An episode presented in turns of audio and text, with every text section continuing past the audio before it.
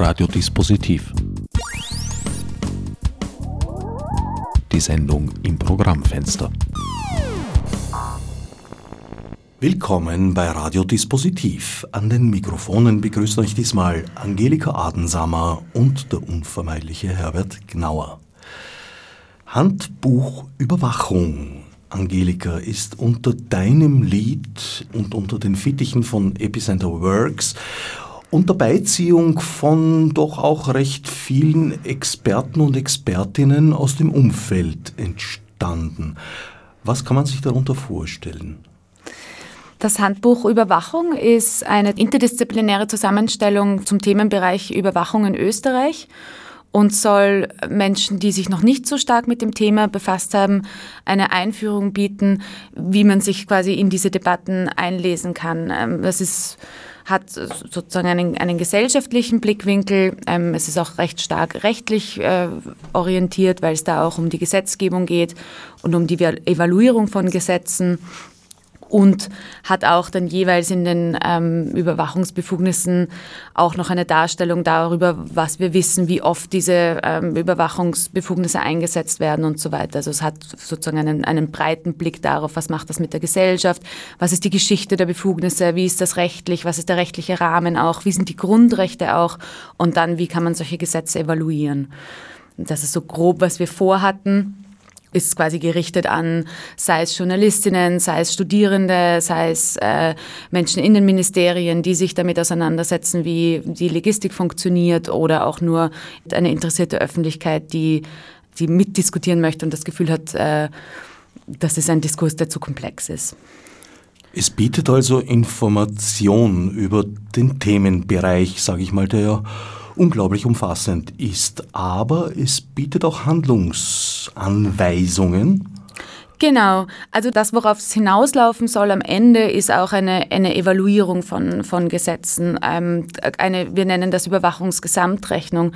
Da geht es darum, dass man die Überwachungsbefugnisse nicht nur im Einzelnen anschauen kann, sondern dass man vielmehr auch in der Kombination im Blick haben muss. Und dazu gibt es am Ende nochmal einen breiten ähm, Fragenkatalog, den man sich stellen kann oder den sich die Gesetzgeber stellen sollten über die einzelnen Befugnisse. Welche Aspekte und Blickwinkel sind da eingearbeitet worden? Also von Soziologie hast du schon kurz gesprochen. Mhm. Und von Jus natürlich auch. Genau, die rechtlichen Kapitel, sie sind alle sozusagen dann auch mit technischen Erklärungen und mit Informationen über die Geschichte und über die Debatten, die es zu den eigenen Überwachungsbefugnissen gab. Ähm, und wir haben das so gemacht, dass wir einen Überblick über den gesetzlichen Rahmen gegeben haben, also Gesetze, die auf alle diese Überwachungsmaßnahmen und die Verwendung von äh, den Erkenntnissen daraus zutreffen, so wie zum Beispiel ähm, die Bestimmungen zu Berufsgeheimnisträgern oder ähm, was ist ein Rechtsschutzbeauftragter, der den Einsatz kontrollieren kann und so weiter. Also das ist sozusagen dann ein Teil, der einfach eine Einführung sein soll ähm, in, den, in den Rechtsrahmen. Und dann sind wir auf bestimmte ähm, Übermittlungsbefugnisse, die ganz besondere Debatten darstellen, im Einzelnen eingegangen. Das ist die verdeckte Ermittlung, die Videoüberwachung, vor allem eben auch die Videoüberwachung im öffentlichen Raum betrifft das, ähm, die Telekommunikationsüberwachung und dann nochmal bestimmte umstrittene Befugnisse, die herausstechen, weil sie ganz besondere äh, Debatten hervorgerufen haben. Das ist der Bundestrojaner, die Fluggastdatenspeicherung, die Kfz-Überwachung und Section Control, die Rasterfahndung und die Beschlagnahme von Briefen. Und danach gibt es dann nochmal einen ganz großen Teil, der die äh, Grundrechte betrifft. Die großen Grundrechte, die Überwachung betreffen, sind Recht auf Achtung des Privatlebens und auf Datenschutz. Und wir haben dann daneben auch noch die Aspekte der Freiheit der Meinungsäußerung, der Versammlungsfreiheit und das Recht auf ein freies Verfahren angeschaut. Und dann im Rechteteil auch noch den Datenschutz im Besonderen. Also der ist nicht nur grundrechtlich geregelt, sondern es gibt auch allgemeine Datenschutzgesetze, auch im Polizeibereich. Und das haben wir uns auch angeschaut. Und dann nochmal auch die Gesetze zur Gesetzesevaluierung. Das klingt nach einem sehr umfangreichen Inhaltsverzeichnis. Ja. Das Handbuch ist unter einer offenen Lizenz im Internet herunterzuladen. Genau. Man kann das komplette PDF äh, auf handbuch-überwachung.at äh, anschauen und lesen. Man kann sich aber auch das gedruckte äh, Exemplar bei Epicenter Works bestellen. Ähm, das haben auch schon viele gemacht, das hat mich sehr gefreut. Und es hilft natürlich das Druckprodukt nochmal, weil man das dann auch in dem Sinne eines Handbuchs verwenden kann. Das heißt, man kann sich das dann anstreichen. Wir haben das auch schön gestaltet, dass man Glossar hat und dass man Randverweise hat. Das heißt, man kann das dann auch wirklich praktisch verwenden, etwas nachschlagen oder so. Das ist unter Umständen leichter, als das als PDF zu lesen. Aber alle Inhalte sind frei verfügbar. Es klingt, als sei da ein Haufen Arbeit zu bewältigen gewesen. Wie finanziert man sowas? Wir haben äh, Förderungen bekommen, einerseits von der NetIdee und andererseits auch einen Druckkostenzuschuss von der AK, von der Arbeiterkammer. Sonst wäre das tatsächlich definitiv nicht finanzierbar gewesen. Wie groß war das Team? Es haben sehr viele Autorinnen und Autoren mitgearbeitet. Ähm, ich würde die auch gerne nochmal nennen. Das waren Andreas Zack, Alina Hanel, Marlene Kreil, Reinhard Kreisel, Hanne Protzka, Theresa Schwaninger, Lisa Seidel, Erwin Ernst Steinhammer, Christoph Scholl, Herbert Waluschek, Levin Wodke und ich. Ähm, das heißt, es ist tatsächlich wirklich ein Teamwork gewesen, wo sozusagen Teile geschrieben wurden, überarbeitet wurden, angepasst wurden aneinander. Wenn so viele Leute miteinander arbeiten, ist es dann oft mal ein bisschen schwierig, das einheitlich zu gestalten, aber das sozusagen dann hinein zu gießen in etwas, was, was einen Bogen hat oder so, war dann auch nochmal Arbeit. Ähm, daneben haben wir auch die Gestaltung selber gemacht. Es sind einige Grafiken drin und äh, verschiedene Nachschlageverzeichnisse und so war einiges zu tun, bevor unsere Justizministerin Alma Sadic das Werk mit freudigem Blick aus den Händen von Lisa Seidel und Tom Lohninger in Empfang nehmen durfte. Genau. Und so eine Überwachungsgesamtrechnung steht ja auch tatsächlich im Regierungsprogramm. Das heißt, äh, wir sind auch gespannt, ob viele dieser Ideen jetzt auch tatsächlich umgesetzt werden können. Dass äh, sozusagen, wenn sich die Regierung vorgenommen hat, ähm, diese Art der Evaluierung von Überwachungsbefugnissen tatsächlich zu machen, hoffen wir sehr, dass das eine echte sozusagen Stütze sein kann dabei. Du hast es schon gesagt, eine derartige Evaluierung von Überwachungsmaßnahmen hat es eigentlich noch nie gegeben und nicht nur in Österreich nicht. Nein, das hat es so umfassend noch nicht gegeben.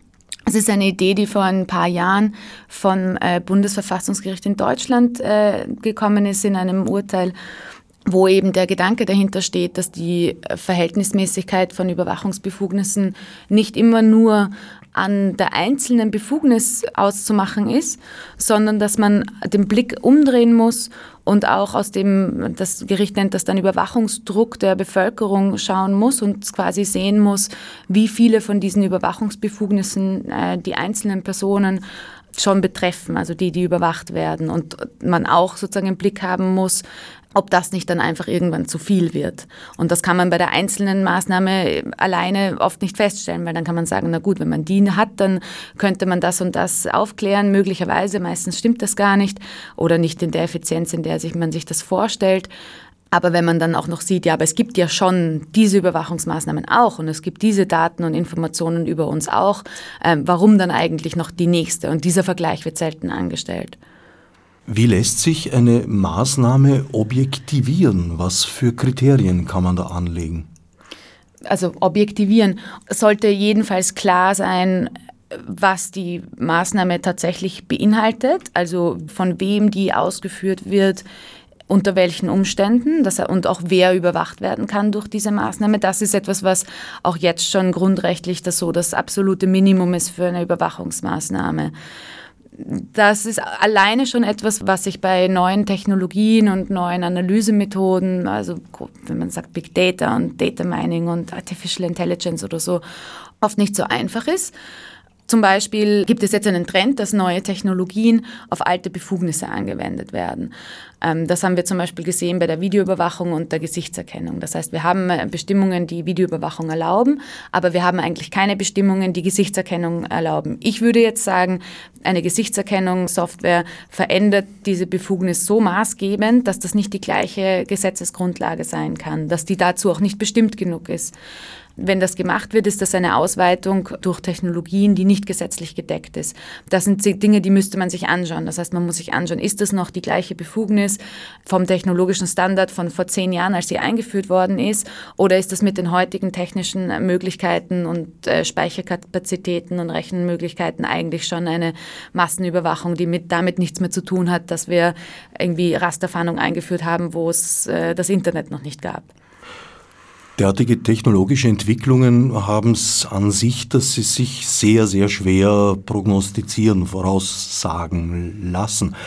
Ist es da gewisserweise dann eine Glückssache, ob eine neue Fähigkeit, die zu einer Technologie hinzuentwickelt wurde, äh, von der gesetzlichen Maßnahme überhaupt erfasst ist oder außerhalb steht?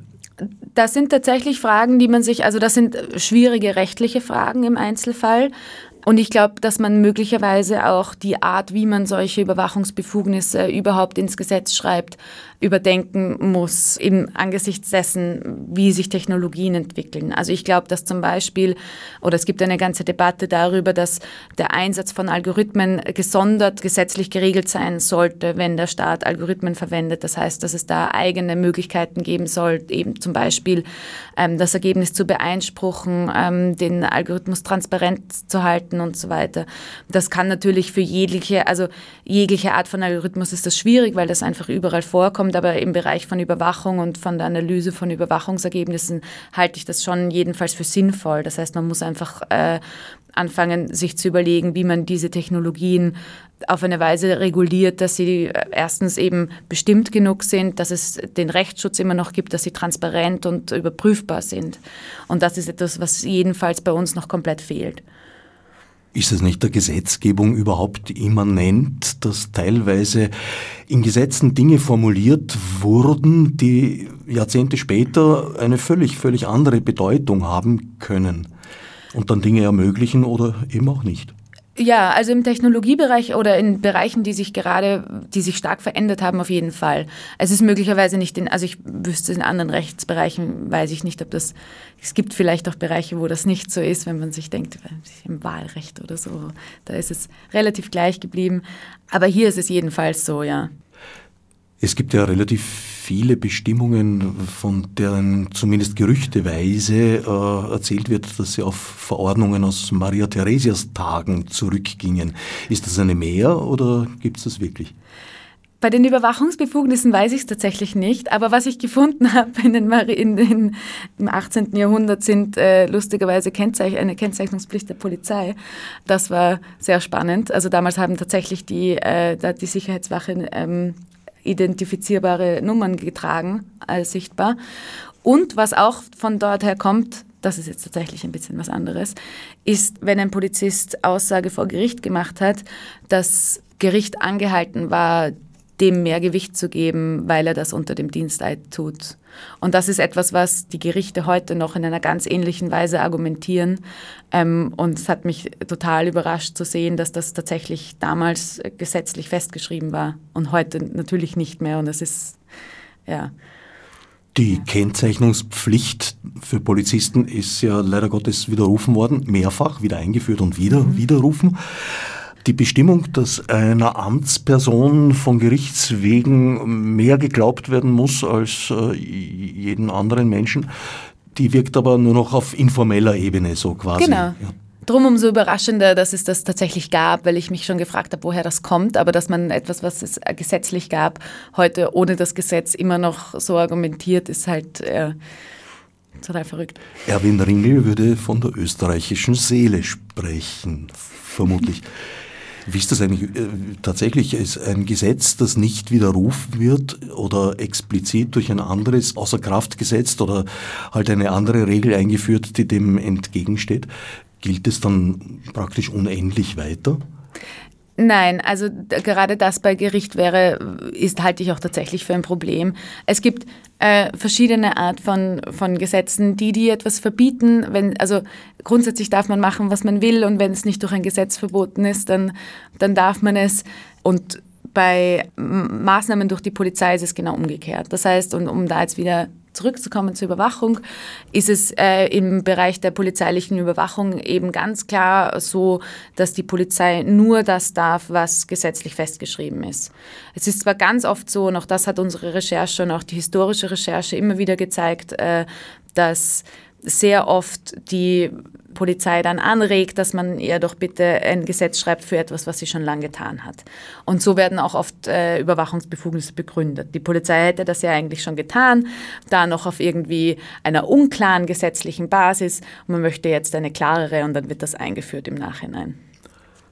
Das heißt, es werden einfach stillschweigend Befugnisse erweitert und dann erst im Nachhinein legalisiert. Genau. Wie kann das in einem Rechtsstaat sein? Das ist eine gute Frage. Dadurch, dass Überwachung in den allermeisten Fällen geheim passiert, ist das eben ein Bereich, der schwer überblickbar ist und schwer kontrollierbar ist. Und das ist genau eben auch das Problem. Und das ist auch das sozusagen Schwierige an der, an der Debatte darüber. Das ist das Schwierige an einer Evaluierung, dass so viel davon der Öffentlichkeit gar nicht bekannt ist. Und, und oft sind dann diese Momente, in denen das ein Gesetz wird, äh, gerade die kurzen Momente, in denen man das mitkriegt. Weil da schreiben sie dann eben irgendwo in einen Nebensatz, ja, und außerdem haben wir das ja schon gemacht und haben gute Erfahrungen damit gemacht als Polizei. Und dann fragt man sich so, ah, tatsächlich?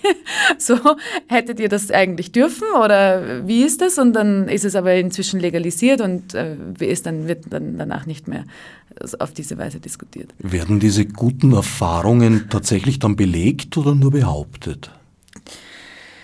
Die werden meistens nur, nur behauptet, also zumindest in der Öffentlichkeit. Ähm, ob das sozusagen intern, ob es da mehr, mehr gibt, wüsste ich nicht. Ähm, die Polizei sagt natürlich, in den meisten Fällen die konkreten Fälle ähm, können nicht an die Öffentlichkeit gebracht werden, die genauen Methoden können nicht an die Öffentlichkeit gebracht werden. Ähm, das führt zu einer Situation, in der man kaum eine, eine echte ja, demokratische Debatte dazu führen kann. Wie soll dann eine Evaluierung passieren? Also es gibt schon natürlich Dinge, die man eben von außen auch sehen kann, also die wir, die wir auch analysiert haben, wo man sozusagen, wir haben allgemeine Zahlen darüber, wie oft die Befugnisse eingesetzt werden und sehen daraus, dass manche Befugnisse fast nicht eingesetzt werden, können auch sagen, dass manche Technologien nicht gedeckt sind, äh, dass manche, manches schon von außen in der Größenordnung einfach eine Massenüberwachung ist, die nochmal ganz eigene Probleme hat. Aber im Detail kann das eben nur äh, von den, in den Institutionen selber passieren und von der Regierung kommen. Deswegen ist es auch total super, dass das jetzt ein, ein Plan der Regierung ist. Ähm, und es kann, ja, realistischerweise muss das sozusagen in einer Kooperation des Justizministeriums und des Innenministeriums gemacht werden. Du hast vorher gemeint, dass eine einzelne Bestimmung noch verhältnismäßig leicht zu beurteilen ist. Allerdings gibt es ja da Wechselwirkungen. Also eigentlich ist ein Gesetzeswerk mit einem Räderwerk zu vergleichen. Und wenn man an einem kleinen Rädchen dreht, kann sich unter Umständen ein sehr großes ein Stück weiter bewegen. Genau. Ich finde das vor allem spannend, wenn man sich anschaut, die bestehenden Datenbanken anschaut und dann deren Verknüpfungen auch. Also was in einer, in einer Grundrechtsprüfung oft passiert ist, man schaut sich an, wie viel über eine Person wird da preisgegeben? Ist das etwas, was zum Beispiel deren Privatleben betrifft? Das sagt man zum Beispiel bei, bei Location-Daten, ähm, also wo sich eine Person bewegt. Das ist etwas, wo man, oder auch äh, Kommunikationsdaten, ähm, Verkehrsdaten über, ähm, also Handydaten, ähm, sind etwas, wo man wirklich sagt, okay, da wird so viel über die Person preisgegeben, einfach über ihre Vorlieben, über ihr Privatleben. Ähm, das ist sehr eingriffig. Das kann man, ist bei manchen anderen einzelnen Befugnissen äh, umstrittener. Also das ist zum Beispiel auch bei den Fluggastdaten umstrittener, weil es da quasi nur unter Anführungszeichen jetzt um, um Flüge geht, die quasi kein gesamtes Bewegungsprofil zeigen können.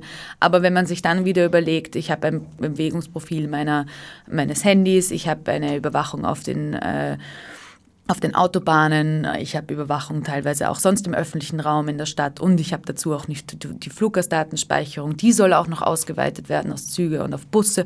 Dann komme ich sozusagen in der Kombination wieder auf eine komplett flächendeckende Überwachung. Und das sind die Art von Dinge, die man ähm, sich eben überlegen muss, auf welche Datenbanken hat sonst noch die Polizei Zugriff.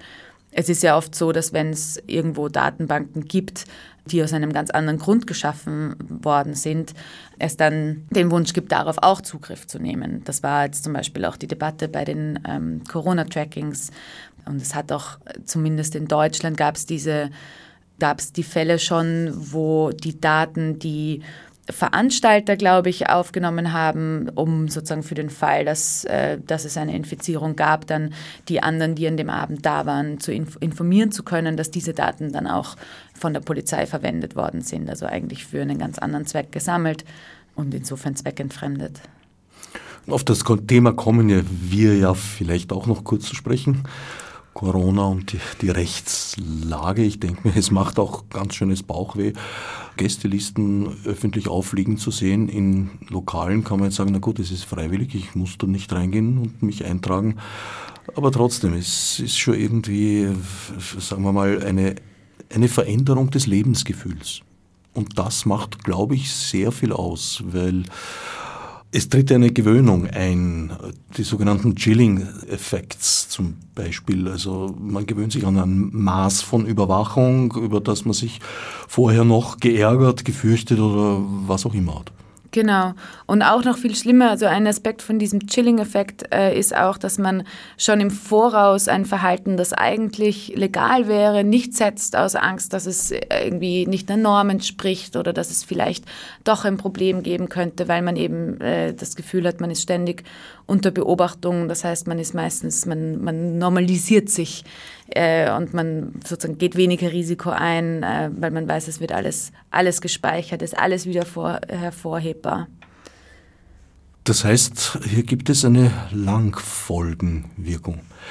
Stichwort Wirkung und Folge. Eigentlich ist ja schon seit langer Zeit vorgeschrieben, dass bei Gesetzesentwürfen auch eine sogenannte Wirkungsfolgenabschätzung geschehen muss. Das ist aber vorwiegend, glaube ich, im budgetären Bereich gehalten worden. Genau, das, ist, äh, das wird meistens nur ähm, budgetär gemacht sollte aber natürlich auch äh, gesellschaftliche Effekte, Grundrechtseffekte ähm, mit einbeziehen. Und das wird wirklich in den allerseltensten Fällen gemacht. Steht das irgendwo? Ist das gefordert oder ist das Interpretationssache? Mm, ich glaube, es steht sogar hier irgendwo. Na bitte, ich habe es gefunden. Äh, Wirkungsdimensionen, die zu berücksichtigen sind, sind auch die Gesamtwirtschaft, Unternehmen, Umwelt, Konsumentenschutzpolitik, Verwaltungskosten, Soziales, Kinder und Jugend, tatsächliche Gleichstellung von Frauen und Männern. Das sind die, die Mindestansprüche. Die werden auch in den seltensten Fällen alle, alle tatsächlich ähm, beurteilt. Wo stehen die festgeschrieben? In Paragraph 6 WFA Grundsatzverordnung. Also es ist eigentlich gefordert, wurde aber jetzt ignoriert über ja. einen längeren Zeitraum. Und, Wie kann das sein und was im Rechtsstaat? Und was es natürlich auch gibt, ist äh, eine Datenschutzfolgenabschätzung. Auch die müsste ja eigentlich gemacht werden bei diesen Vorhaben. Das ist relativ neu, ähm, seit 2016. 18? Na, gab es doch auch einige Gesetzesvorhaben ja. dazwischen, bei denen es unterlassen wurde, oder? Ja, das ist richtig. Ja, das sind halt Dinge, die, äh, die kaum tatsächliche Folgen haben. Also als Bürgerin kann ich mich nicht äh, dagegen beschweren, dass die Gesetzgebung diese Gesetze nicht einhält und äh, insofern bleibt das dann eben folgenlos. Also eine Strafandrohung für Menschen, die Gesetzestexte entwerfen und vorlegen, gibt es da leider nicht. Naja, vorlegen. Also was ich so ein bisschen manchmal gehört habe aus dem Ministerium, ist, dass das ja von den Legisten anders vorgelegt wird, als es dann nach einer politischen Verhandlung rauskommt. Also ich, ich glaube, dass es kommt natürlich aufs Ministerium und Abteilungen an, aber aus vielen Ministerien kommen die Gesetzesentwürfe besser, als sie nachher sind, weil man dann sozusagen nochmal herumstreicht und herumverhandelt und so und das dann manchmal immer weniger lesbar und sinnvoll wird. Und muss ich sagen, als juristischer Laie auch immer mehr den Eindruck entwickelt, dass es da sozusagen kein juristisches Endlektorat von äh, einer Person mit entsprechender Expertise gegeben hat. Ja, ja. Also politische Entscheidungen folgen einfach ein bisschen einem anderen erstens einer anderen Geschwindigkeit und einer anderen Logik. Also manchmal, es gibt zum Beispiel äh, Verhandlungen, in denen angeblich extra ein Wort gewählt wird, das nicht klar bestimmbar ist als politischer Kompromiss. Das heißt, man schreibt nicht rot und nicht grün rein, äh, sondern irgendwas, damit man es nicht genau weiß nachher, um eben zu sagen, das sollen dann die Gerichte entscheiden. Mit Wechselwirkung meinte ich jetzt nicht nur technologische Effekte, sondern auch den Effekt, der in Bezug auf Überwachung, glaube ich, öfter mal äh, zutage tritt. Die Veränderung von Strafausmaß an einer Stelle kann auf der anderen Stelle plötzlich Maßnahmen gestatten, von denen es eigentlich ursprünglich geheißen hat, dann nie, nie wird das dafür eingesetzt werden. Ja, ein Strafmaß zu verändern ist etwas, was eine sehr einfache politische Maßnahme ist, um zu zeigen, dass man etwas tut. Also es ist etwas, was sehr selten einen echten Effekt hat, also keinen echten Effekt auf sozusagen auf dieses Verbrechen oder Vergehen, ähm, sondern einen stärkeren Effekt hat äh, darauf, was die Polizei bei Verdachtsfällen darf. Ja, das wird, das wird oft politisch verwendet. Die erste Tätigkeit von Epicenter Works, bevor es noch Epicenter Works hieß, sondern AK Vorrat, war der Kampf gegen die Vorratsdatenspeicherung und zwar in einem ganz speziellen Bereich. Da ging es um Vorratsdaten im Telekommunikationsbereich. Das war erfolgreich, aber eigentlich nur in Österreich, weil es sich hier um eine EU-Richtlinie handelt, die in den Gesetzeswerken der einzelnen Nationalstaaten umgesetzt werden müssen, im Gegensatz zu einer Verordnung, die zentral eingeführt wird und dann überall gleich wirkt. Also wäre die äh, Richtlinie aufgrund der es damals die Vorratsdatenspeicherung im Telekom-Bereich gab, eine Verordnung gewesen, wäre sie mit dem Urteil des Europäischen Gerichtshofes generell außer Kraft gesetzt worden? Ist, glaube ich, einmalig oder erstmalig zumindest damals passiert in der EU-Rechtsgeschichte, dass eine Richtlinie zur Gänze gekippt wurde, nicht teilweise in Reparatur geschickt, sondern zur Gänze aufgehoben. Indes die Umsetzung in den Nationalstaaten läuft weiter. In Österreich nicht, weil hier ging das ja eben über AK Vorrat, über den noch jungen, über den österreichischen Verfassungsgerichtshof zum EU-Gericht wieder zurück und wurde dann von der Regierung Feimann in eigentlich erstaunlich schneller Geschwindigkeit tatsächlich außer Kraft gesetzt. Wunderbar, sehr löblich. In allen anderen Mitgliedstaaten der EU hat sich leider niemand gefunden, der dagegen geklagt hätte. Allerdings ist auch in Österreich jetzt der Telekom-Bereich keineswegs der einzige, wo Vorratsdatenspeicherung passiert ist und weiter passiert. Einen hast du schon erwähnt, die Passenger Name Records bei Flügen. Da gab es bis vor kurzer Zeit ein, ein Gold Plating, also eine Übererfüllung der Bestimmungen, das jetzt, glaube ich, äh, wieder gestrichen wird. Auf der anderen Seite hast du gerade erzählt, es gibt doch auch Ausweitungen oder Pläne, es auszuweiten auf Bus und Bahn. Genau. Es gibt ja übrigens auch bei der, also auch die Vorratsdatenspeicherung ist, glaube ich, äh, ich glaube nicht, dass wir auch von einer Richtlinie das letzte Mal gehört haben werden. Das ist immer noch etwas, was äh, die Polizeibehörden auch auf europäischer Ebene verfolgen. Also Europol versucht immer noch Möglichkeiten zu finden, eine, eine Richtlinie für die Vorratsdatenspeicherung zu schaffen, die dann auch halten wird. Der Gerichtshof hat damals halt bestimmte Voraussetzungen festgeschrieben, die die Richtlinie nicht erfüllt hatte. Und äh, es gibt immer wieder Versuche, das nochmal in einer Form zu bringen, die dann, die dann halten wird. Also auch das ist, glaube ich, nicht zu Ende. Die Passenger Name Records ähm, auch da gibt es Beschwerden beim EuGH. Da gab es auch eine von äh, Epicenter Works, die leider dem EuGH nicht vorgelegt worden ist, weil man abwartet, wie die Verfahren in Deutschland und in Belgien, die schon anhängig sind, ausgehen werden. Aber das ist auch etwas, was ziemlich sicher grundrechtswidrig ist. Und was jedenfalls im Abkommen mit Kanada schon grundrechtswidrig war. Die Einschränkung bei den Passenger Name Records bezieht sich auf äh, Flüge innerhalb der EU der zwingende Teil, also die Daten, die jedenfalls an die Polizeibehörden des Landes weitergeleitet werden und dort gespeichert und verarbeitet werden, bezieht sich auf Daten über Flüge, die aus Drittstaaten kommen oder, nach, oder in Drittstaaten führen. Und es gibt in der Richtlinie außerdem noch die Möglichkeit, das auszuweiten in Nationalstaat auf Flüge, die innerhalb der EU stattfinden. Und das ist etwas, das hat es in Österreich eben gegeben per Verordnung. Ähm, und diese Verordnung wurde jetzt nicht mehr verlängert. Das ist weggefallen. Das ist weggefallen. Aber der schon vor längerer Zeit geäußerte Wunsch der Ausweitung auf andere Verkehrsmittel besteht nach wie vor? Ich, ich glaube ja.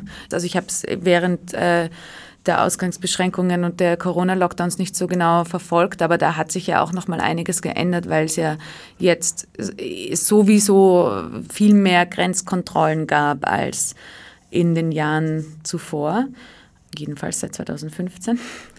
Das heißt, möglicherweise hat man auch da vielleicht kurzfristig äh, das nicht mehr so dringend gebraucht, weil man ohnehin dann den Grenzen kontrolliert hat. Aber so ein Gesetzesform ist natürlich sehr langfristig und ich, ich ja, hatte schon, also ich habe so verstanden, dass das in der EU noch betrieben wird, ja. Nein, an den Grenzen machen sie überhaupt ganz wahnsinnige Sachen. Es in der, die EU hat zum Beispiel das Entry-Exit-System eingeführt.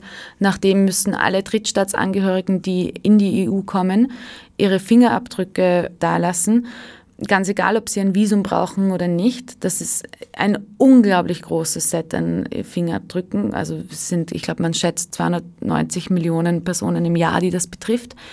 Und das ist etwas, was ist eigentlich schon in Kraft und wird nur noch nicht umgesetzt, weil die technischen Voraussetzungen an den meisten Grenzen, an den meisten Flughäfen noch nicht gegeben sind. Also das sind wirklich unglaubliche, also was sich da vor allem im Grenzbereich tut, ist überwachungstechnisch wirklich unglaublich. Damit sind wir beim Thema gelandet, Covid und die Rechtsgeschichte. Wie sieht es mit Covid aus, aus Blickwinkel der Überwachung oder sagen wir mal der Überwachungskritik? Ja, es ist eine spannende Frage. Ähm, im Bereich von Contact Tracing, äh, um eine Infektion zu stoppen, hat natürlich die Überwachung einen sehr klaren Nutzen, einen tatsächlich viel klareren Nutzen als bei manchen Massenüberwachungstools. Und insofern äh, muss man sich halt genau anschauen, was notwendig ist äh, zu einem gegebenen Zeitpunkt.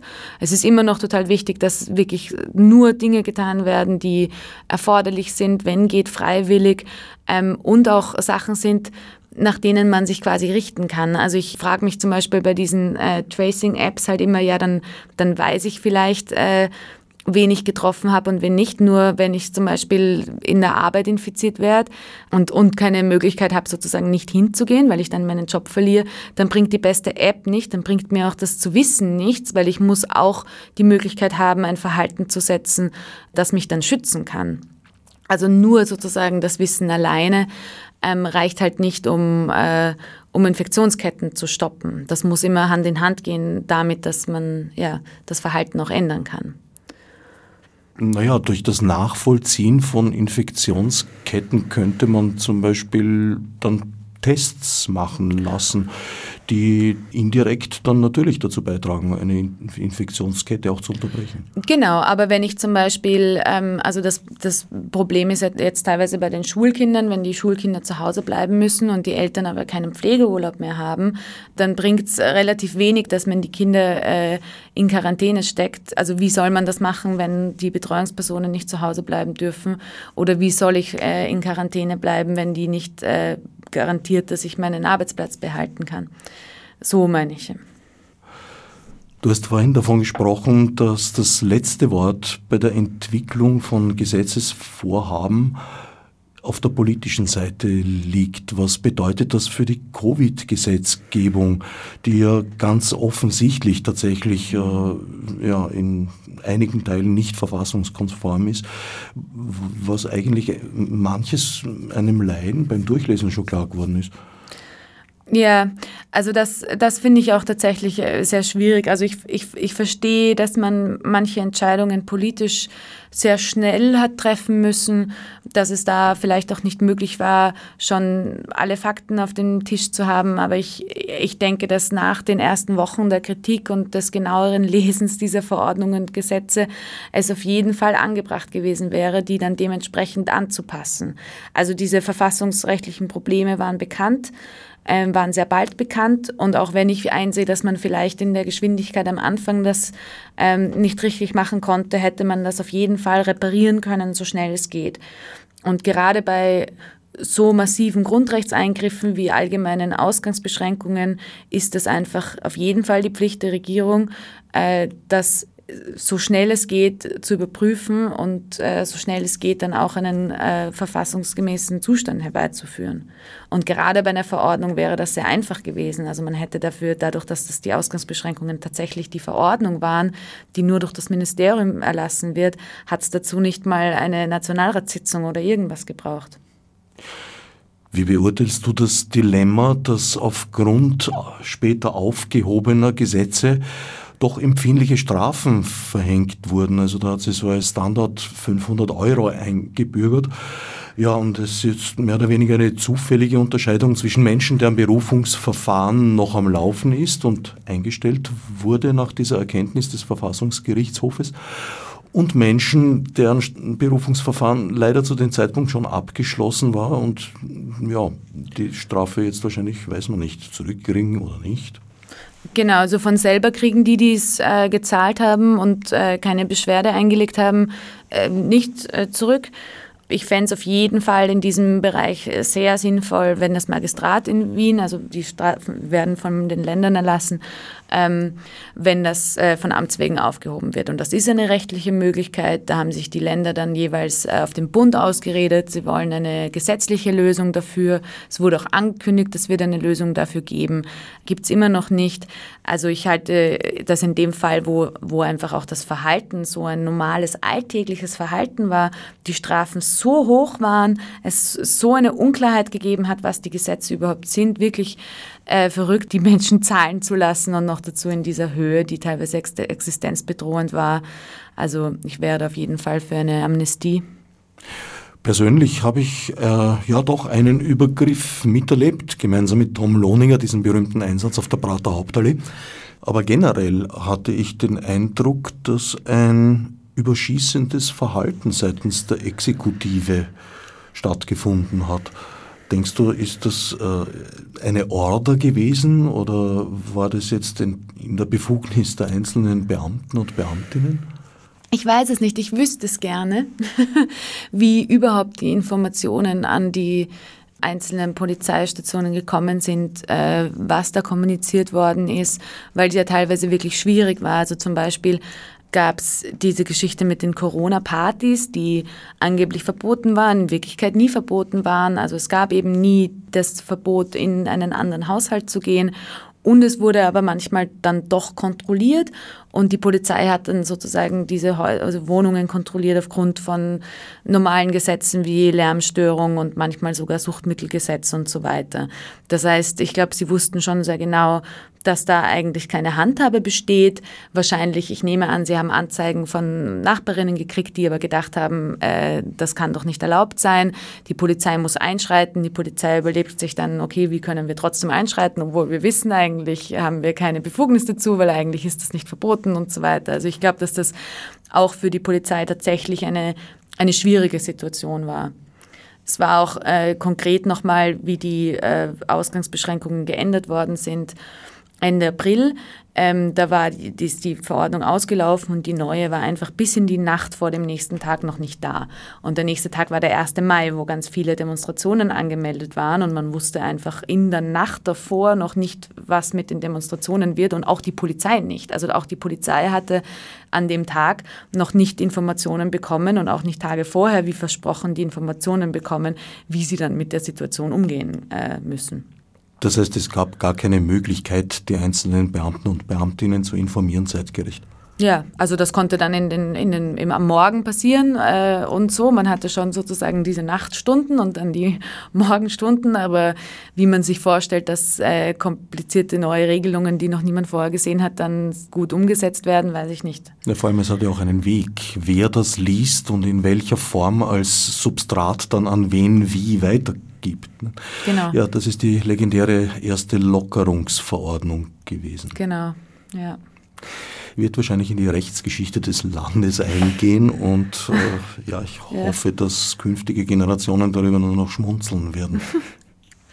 Landespolizeipräsident Bürstel hat zum Beispiel auch öffentlich gesagt, dass er nicht davon ausgeht, dass es ein tatsächliches Versammlungsverbot gibt. Und auch das war um, umstritten so, oder es wurde oft so genannt und es wurde äh, also es wurde so kolportiert, als, als gäbe es das, aber rechtlich wäre ich auch davon ausgegangen, dass es eigentlich nie so war, sondern dass man äh, Demonstrationen, die ein Grundrecht sind, immer noch im Einzelfall anschauen muss und wo dann die zum Beispiel nicht so groß ist, wo ein, ein Abstand gewahrt ist, das auf jeden Fall zugelassen werden müsste. Ähm, und es wurde in Wien auch zugelassen. Unter welchen Umständen ist es der Exekutive gestattet, eine Wohnung ohne Durchsuchungsbefehl zu betreten? Da gibt es ja, glaube ich, eine Unterscheidung zwischen Nachschau und Durchsuchung. Ja, Durchsuchung, wenn man etwas sucht und Nachschau, wenn man einfach sozusagen sich ein Bild von der Lage macht. Wann sie es genau dürfen, weiß ich nicht, aber jedenfalls nicht einfach so. Und auch bei den Lärmstörungen und anderen Verwaltungsstrafen ist normalerweise eher klopfen und hoffen, dass jemand die Tür aufmacht. Also sich Zutritt verschaffen geht da nicht. Naja, ich habe das schon erlebt von Polizisten, dass sie dann zumindest versuchen, auch in die Wohnung hineinzukommen ja. auf allerlei Wegen und dabei Druck ausüben doch ein, sagen wir mal, gerne geübtes Mittel ist. Ja, ja, druckvoll. Stell mir jetzt überhaupt vor, wenn du sagst Anzeigen der Nachbarn oder Mitteilungen der Nachbarn, dann steht die Polizei vor der Tür und sagt, okay, wenn wir was hören durch die Tür, dann schreiten wir ein aufgrund eines Lärmschutzdeliktes und wenn wir nichts hören, dann halt Drogen. Ja.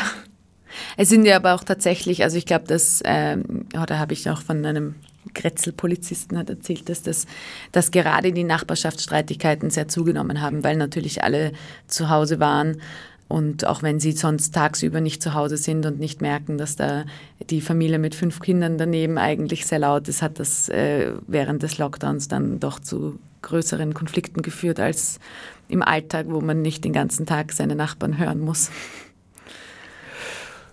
Zurück nochmal zum Handbuch Überwachung, das in seiner ursprünglichen Ausgabe HEAT hieß. Ein kurzes Schlagwort, durchaus einprägsam für einen äh, sperrigen Begriff dahinter. Handbuch zur Evaluierung von Antiterrorgesetzen. Hat sich weniger leicht gesprochen. Den Titel habt ihr jetzt geändert auf Handbuch Überwachung. Das finde ich kurz und knackig. Wie weit ist jetzt HEAT 2 eine Erweiterung, Fortsetzung oder ist da vieles neu entstanden von HEAT 1? Also was wir gemacht haben, ist auf jeden Fall die Lesbarkeit sehr stark erhöht, ähm, nämlich dadurch, dass es einfach ein bisschen ähm, strukturierter gestaltet ist auch. Also es hat sehr viel mehr Erklärungen, es hat einen klareren Bogen. Genau, und wir haben auch sehr viel davon in dem Sinn dann auch neu geschrieben, aber es hat äh, einen, eine ähnliche Schlagrichtung schon. Also es gab auch davor schon die Beschreibung einzelner Befugnisse, es hat auch eine Anfragereihe, also eine parlamentarische Anfragereihe gegeben äh, für HEAT, auf deren Basis wir natürlich auch weitergearbeitet haben. Wir haben dann manche nochmal gestellt, um sozusagen die neuen Ergebnisse zu haben. Manche wurden auch von den Parteien auch nochmal gestellt. Das heißt, das ist etwas, was, glaube ich, durch HEAT ins Rollen gebracht worden ist, dass man das regelmäßig macht, jedes Jahr. Ähm, das sind auch Daten, die haben wir auch ein bisschen strukturierter ausgewertet, ähm, als das in HIT der Fall war. Also wir haben sozusagen ja, das als, als Anstoß und Grundlage genommen, um da noch etwas irgendwie ähm, konsolidierteres herauszumachen. Dann vermute ich, wird es doch einige Anpassungen an geänderte Gesetzeslage gegeben haben. Wie war da das, äh, das Erleben? Habt ihr da euch oft öfter mal gedacht, haha, ja, das? Ja, ja also wir haben es tatsächlich auch angepasst und wir haben es auch, während wir das geschrieben haben, immer wieder angepasst. Also es war ja dann zum Beispiel, also in den allerletzten Zügen, im letzten äh, Dezember war das Buch eigentlich schon äh, so gut wie fertig geschrieben und war dann schon im Layout und hätte dann schon in, also sozusagen eigentlich schon Redaktionsschluss und dann kam noch das Bundestrojaner-Erkenntnis, da wurde der Bundestrojaner aufgehoben, dass man dann doch wieder denkt man sich, okay, wir hatten jetzt irgendwie Redaktionsschluss, aber nehmen wir den Satz noch raus, schreiben wir das noch um, schreiben wir das in die, also war kurz die Überlegung, nehmen wir den jetzt ganz raus, nehmen wir, ähm, wir haben es dann in die umstrittenen Befugnisse quasi gemacht, aber ein bisschen neu geframed, also da ist es schon aktualisiert, aber das waren in, bei tatsächlich manchen manchen äh, Gesetzen so, dass sich wirklich dann hier und da einfach auch die Gesetzeslage geändert hat. Bei der Fluggastdatenspeicherung zum Beispiel gab es auch immer wieder Aktualisierungen, weil es gab dann eben schon anhängige Verfahren, es gab diese Verordnung, es gab eine neue Verordnung, es war unklar, ob die Verordnung wieder verlängert wird und das, während man sozusagen live daran schreibt und das dann jedes Mal irgendwie updatet so. Oder auch Anfragen, die sozusagen dann beantwortet wurden. Dann war das Handbuch immer noch nicht fertig, dann kam eine neue Anfrage, dann war die Überlegung, hm, sollen wir jetzt sozusagen diese neuen Zahlen noch schnell reinhauen, weil die haben wir jetzt auch, obwohl das schon eigentlich fast komplett fertig ist. Ja, also wir haben es sehr lange immer noch abgedatet. Wie würdest du die Entwicklung zwischen diesen beiden Fassungen von HEAT, die Entwicklung der Regelungen, der Überwachungsverordnungen und Maßnahmen zusammenfassen?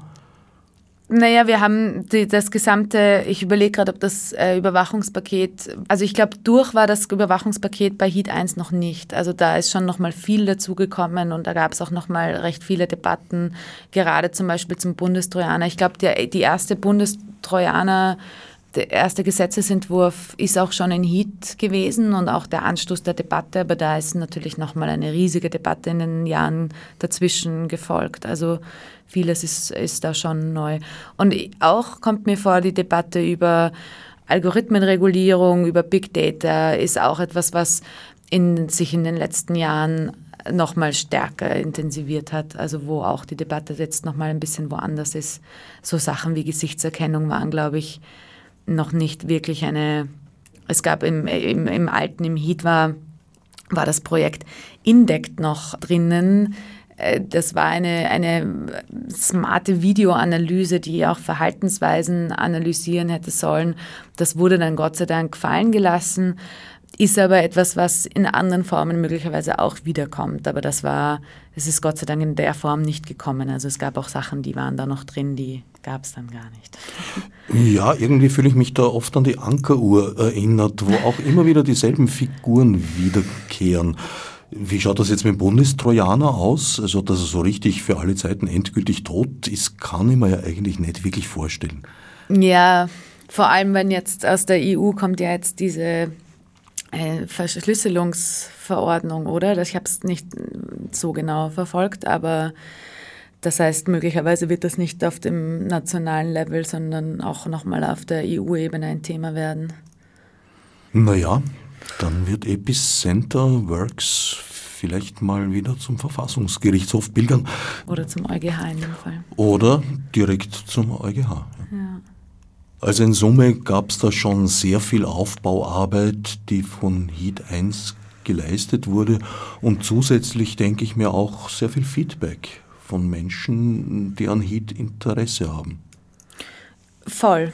Wie ich mich daran gemacht habe, mir zu überlegen, was könnte das Handbuch Überwachung neu sein, bin ich sehr stark von diesem institutionellen Wissen, das es bei Epicenter Works gibt, ausgegangen und auch von den Sachen, die ich mir angeeignet habe, als ich angefangen habe, bei Epicenter Works zu arbeiten und aktiv zu sein und es ist ein bisschen so wie die Handreichung äh, für jemand, der in diesem Bereich in der Form aktiv sein möchte. Also es sind irgendwie so die Dinge zusammengefasst, die Hintergrunddebatten und, und Fakten zusammengefasst, die man so braucht und es ist auch so verwendbar. Also manchmal habe ich mir tatsächlich dann so, soll das rein, soll das nicht rein oder wo soll das rein, habe ich mir gedacht, wie wäre es für mich praktisch, wenn ich äh, diese Art von Kampagnen mache und diese Art von sozusagen Fragen und Debatten für oder Fragen beantworten möchte.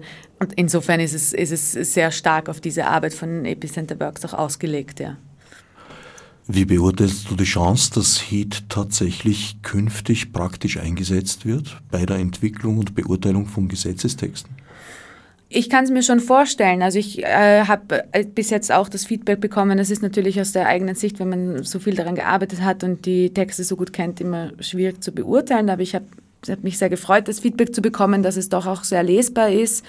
Ähm, ich weiß trotzdem nicht, wie viele Menschen dann sich so weiter in die Tiefe damit auseinandersetzen wollen. Aber ich glaube, wenn der Wille da ist, kann das auf jeden Fall eine sehr wichtige Unterstützung sein, dieses Handbuch. Spielt es in deinem Arbeitsalltag eine Rolle? Ja, tatsächlich. Das tut es wirklich. Also ich habe es immer wieder, also ich arbeite ja immer auch noch im Bereich, ähm, wenn ich etwas nachschlage, ich habe immer wieder die, die Grundrechtsfälle zum Beispiel sind auf eine Weise sortiert, wie sie sonst selten sind. Das verwende ich manchmal. Ich verwende auch die Zusammenfassungen zum Datenschutz im Polizeibereich manchmal.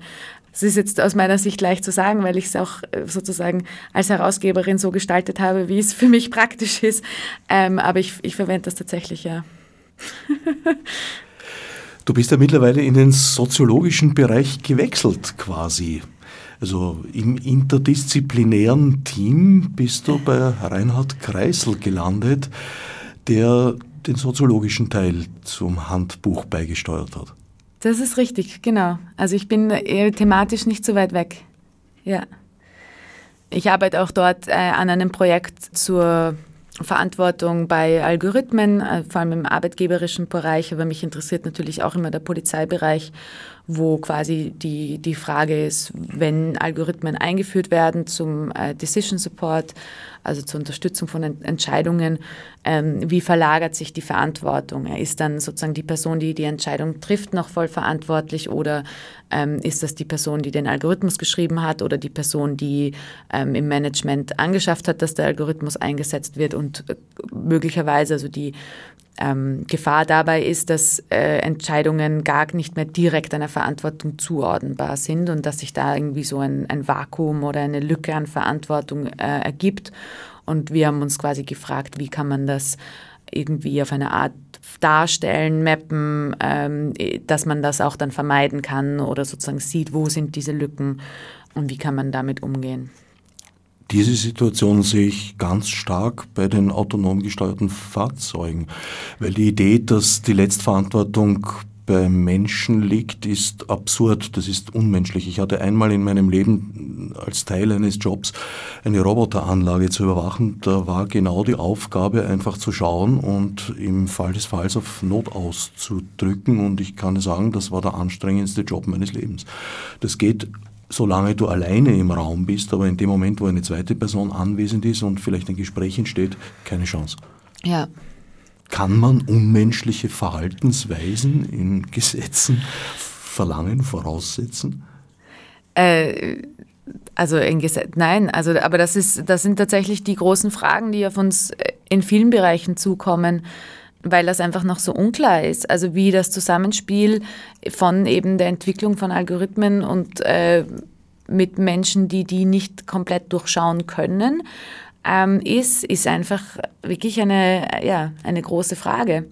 Und ich habe schon also Angst, dass das... Ähm, sehr unkontrollierbar wird irgendwo auch und dass da auch Dinge, also teilweise kann das auch eingesetzt werden, um einfach zu verschleiern, äh, wo diese Entscheidungen getroffen werden. Also man kann das ja dann auch voreinstellen auf eine Weise, ähm, ohne zu zeigen, wir entscheiden das so, sondern sozusagen halt das in einen Algorithmus einbauen und damit ähm, Fakten schaffen, die überhaupt nicht mehr nachvollziehbar sind in dem Moment, wo neuronale Netze im Spiel sind, sogar definitionsgemäß. Also da ist nicht nachvollziehbar, wieso diese Entscheidung so gefallen ist und nicht anders. Genau.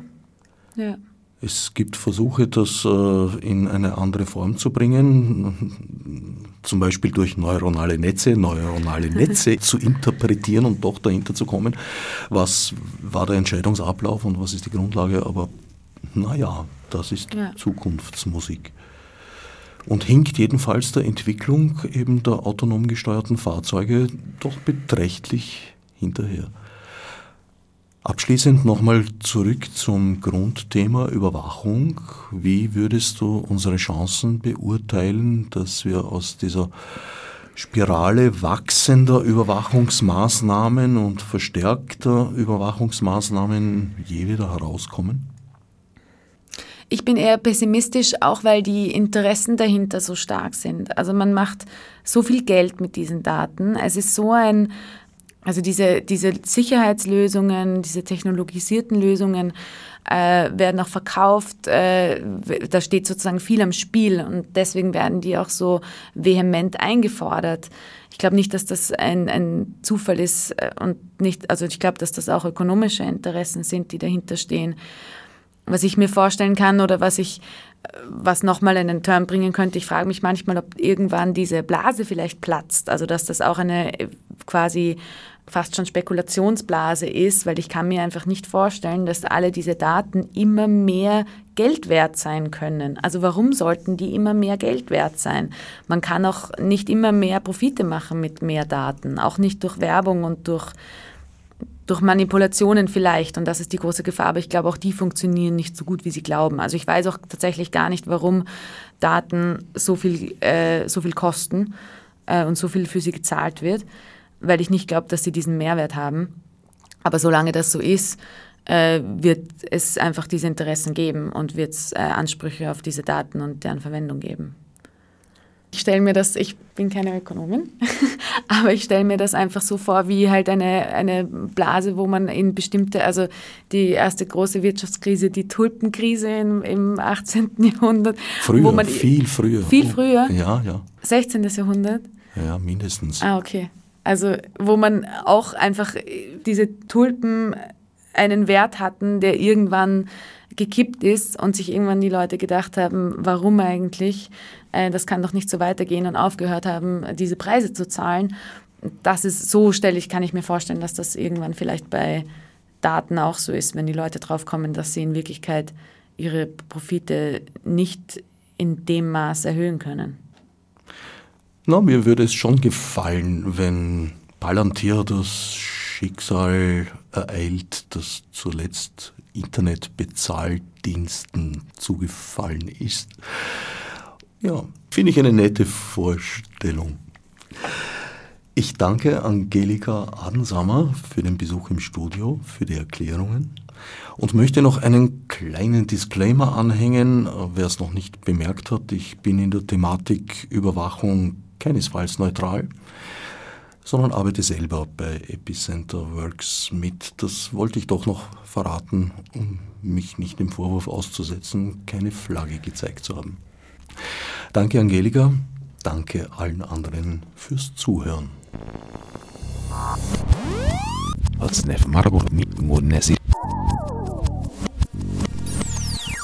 Fichte subsidiar